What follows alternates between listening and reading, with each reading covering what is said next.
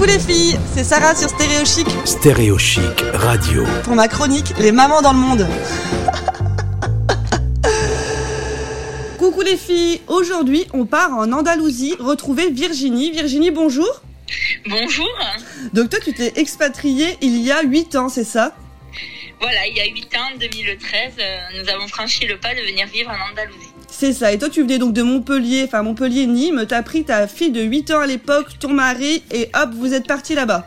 Alors elle avait 11 ans, oui. On Ah oui, est 11 ans. euh, mon mari a fait les allers-retours au début, mais moi je me suis installée euh, définitivement ici. Bah écoute, c'est génial. On va parler un petit peu de, bah, de la vie de maman en, en Espagne.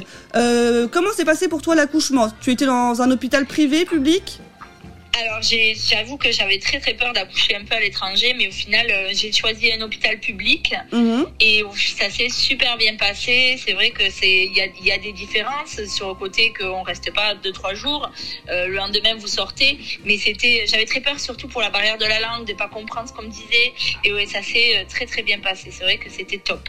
Bah écoute, c'est génial. C'est vrai qu'on sait qu'en France, on a un super bon système de santé, et c'est pas le cas dans tous les pays, mais bon, on peut dire qu'en Espagne, c'est pas mal du tout. Euh, Oui, en Espagne c'est très bien organisé. Super. Il y a un petit truc qui t'a choqué, toi, à la maternité, dis-moi. Oui, alors nous en France on prépare de plusieurs mois avant l'accouchement la fameuse valise de maternité. Ah oui. Or, moi, je posais à tout le monde la question et qu'est-ce qu'on doit mettre dans notre valise? Qu'est-ce qu'on doit mettre? Et les gens ne comprenaient pas ce que je leur disais parce que tout est fourni ici à l'hôpital.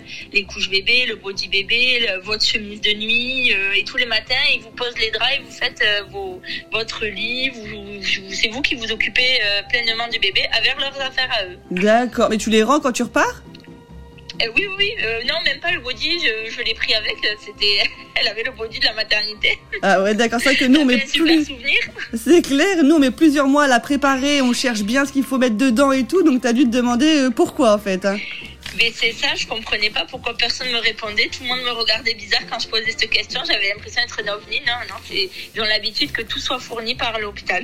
Bon bah écoute, si c'est normal, c'est parfait. Euh, on disait Ouais. aussi que là-bas l'éducation était euh, plutôt cool, que les enfants ils avaient beaucoup de liberté, c'est ça? Oui, oui, les enfants, alors c'est un peu les enfants rois. Hein. C'est vrai qu'ici, ils sont, on les laisse euh, jouer tranquillement euh, dehors entre copains. euh, sans, sur, il, y a, il y a très peu d'insécurité. Donc, euh, surtout nous, on est dans un village. Euh, tout le monde connaît tout le monde. euh, très, très. Les enfants la vie cool. Hein. C'est Ah, euh, génial. l'enfant roi. Et du coup, il y a quelque chose que ta fille t'aurait dit qui t'aurait étonné avec ce changement de vie?